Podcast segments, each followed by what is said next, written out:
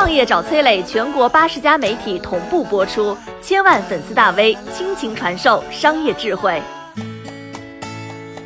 超级富二代们真的是纨绔子弟吗？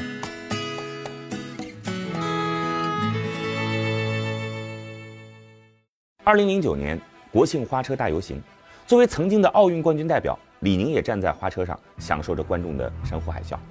可此时的李宁内心那是五味杂陈，因为他身上穿的是一件安踏运动服。二零一二年，七十六亿比六十七亿，安踏第一次在全年营收上反超李宁，接过了国产第一运动品牌的旗帜。靠旅游鞋起家的穷小子，成功逆袭了含着金牌出生的天之骄子，从此。形势易位，安踏与李宁开始了第二场赛跑。也就是在这一年，从英国留学归来的李家少爷李麒麟回归家族企业，担任董事，负责整个集团的业务营销和创新战略。他是李宁集团另一位创始人李进的儿子，体操王子李宁的亲侄子。对于这位纨绔子弟的归来，可能包括李宁先生本人在内，没有任何人会想得到，这位李麒麟竟会是扶大厦。之将倾者。毕竟，身为富二代的李麒麟，滑雪、游戏、跑车一个不落下。他是 HAC 顶级跑车俱乐部的成员。这个俱乐部一共只有九个人，全是超级富二代。加入门槛，你得有一辆六百万的保时捷。其中的成员蒋欣，因为一顿饭吃了一百多万，让人见识到他们这群人究竟有多奢侈。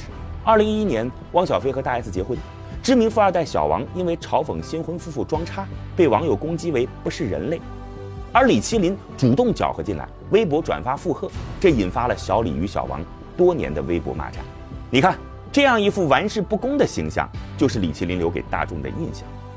当听说这么一位少爷要空降到团队，团队那是人人内心忐忑，担心本就危机重重的李宁被彻底带入深渊。果不其然，少爷的屁股都还没坐热，一个异想天开的计划就把大伙的心给揪了起来。时尚与运动看似有关联，实则底子不同。时尚重设计，运动重效果。所以，尽管时尚舞台在服装界拥有巨大的影响力，但是运动品牌们秉持着“花若盛开，蝴蝶自来”的想法，与时尚界保持着一定的距离。但是，这位李少爷偏要反常规，扬言带着李宁挺进时尚界，这在团队看来实属外行人的离经叛道。再看看李宁满满的土味元素，让人不禁担心：扬名不成，反把中国品牌的脸丢在了世界的聚光灯下。但是拗不过李少爷的坚持，时尚界李麒麟带着李宁还是去了。二零一八年，李宁以全新的形象登陆纽约时装周，这是国内第一家亮相纽约时装周的运动品牌。在李麒麟的操刀下，李宁一改往日的土味儿，用中国道家文化让中国李宁刷屏国内外朋友圈，并将“国潮”两个字儿带到了整个服装行业。就在这一年，李宁公司的股价一路飘红，整年的股价累计上涨百分之三十二点七。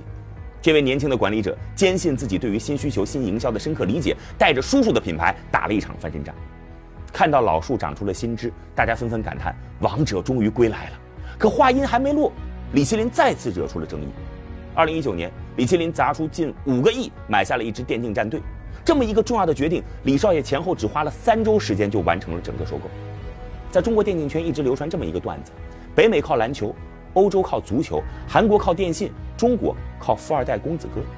早期啊，电竞行业并不被看好，就是靠着一群富二代成立俱乐部，不断的往里边烧钱，才撑起了中国电竞的发展。但即便到现在，俱乐部的钱依然还是只进不出，撑不住，中途离场的人，钱也就算是打了水漂。二零一六年，电竞俱乐部 Oh My God 就爆出了三年亏三千万，陷入资不抵债。二零一七年，电竞俱乐部 Snack 创始人折卖手中的俱乐部股份，甩手离场。更有行业内的人爆料，没有五十亿你就别碰电竞俱乐部。而彼时李宁公司的收益刚有好转，网上纷纷嘲讽：“嗨，这到底还是个纨绔子弟，这就是富二代玩票。”更有李宁品牌的粉丝恨铁不成钢的骂他败家子，为啥不把钱投到产品线的研发当中去？尽管遭受这么多质疑，李麒麟仍然是一意孤行。他到底在想什么？根据企鹅智库发布的电竞报告数据，二零一八年中国电竞用户已经突破了三个亿。这群用户以男性为主，年轻，热爱体育，喜欢新潮。作为其中一员的李麒麟深深明白他们的价值。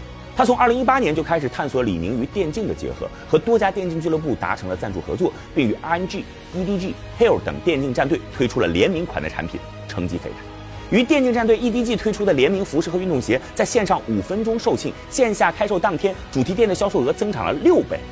这些反馈。才是李麒麟砸下近五个亿的底气。作为李宁集团的新生代管理者，人们很容易拿李麒麟和体操王子李宁做比较。李麒麟也不止一次的说过，叔叔李宁是自己最崇拜的人。二零二一年三月，某些国外品牌的无端指责，让不少国人发起了抵制，全球运动品牌霸主也牵涉其中，而他还是中国电竞联赛最大的赞助商，比赛队员都要身穿印有 logo 的队服。稍微懂点营销的人都知道，如果这个时候李麒麟让自己的战队穿上李宁品牌的衣服进行比赛，必然锁定微博热搜，收获大批粉丝。网友喊话李麒麟不要错过好机会，而少当家的决定再次出人意料。李麒麟回应说啊，表面上看起来这很划算，但我们是做产品的，不是刷热搜的，干净利落的拒绝，让人联想到李宁先生也有过一段类似的生命。二零一六年，那椰子系列球鞋一经推出就一鞋难求，价格在国内甚至一度被炒到了上万块钱，这引得不少品牌和厂家争相仿制。一位李宁的负责人也开发了一批仿椰子的产品。但这批鞋子被李宁先生当场否决，并且怒斥说：“我知道这件事可能有生意，有很多品牌都在卖，他们可能也都赚到了钱，但是我们李宁不做。”你看，侄子对叔叔的膜拜不仅说在嘴上，更是重在心里。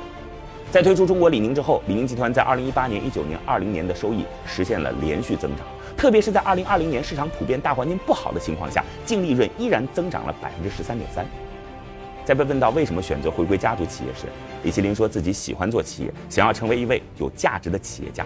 提到管理，他认为一个管理者最重要的就是成就团队、成就他人，让别人觉得自己可靠。此时的李麒麟让人很难再与当初那个玩世不恭的少爷画上等号，而三十四岁的他也被认为是李宁集团未来最有力的接班人。二零一一年，二十三岁的王思聪成立了 IG 电竞俱乐部，大力推动中国电竞行业的发展。到二零一九年，中国电竞产业已经接近一千亿的规模。二零一八年，游戏公司创梦天地上市，二十三岁作为合伙人的何猷君成为了港交所最年轻的敲钟人。二零一二年，三十岁的宗馥莉入选风云浙商，成为了首个获此殊荣的八零后企业家。新一代的财富继承者因为年轻，难免会遭受质疑，但别忘了，新一代的年轻人也已经成为了市场的消费主力，而最懂年轻人的只有年轻人。相比老一辈的创业者，他们受过系统的经营教育，有年轻的眼光、创新的思维，为爱倾情投入。更关键的是，他们同样学会了对价值和责任的坚持。我是崔磊，很多互联网公司都曾邀请我去分享创业方面的课程，包括抖音、快手、百度、阿里、腾讯等等。我把主讲内容整理成了一套音频课程，里边包含如何创业、如何做副业、优质项目剖析等等，相信啊。会对您有所帮助。下拉手机屏幕，在节目简介里边添加我的个人微信，这套课程今天免费送给您，快去领取吧。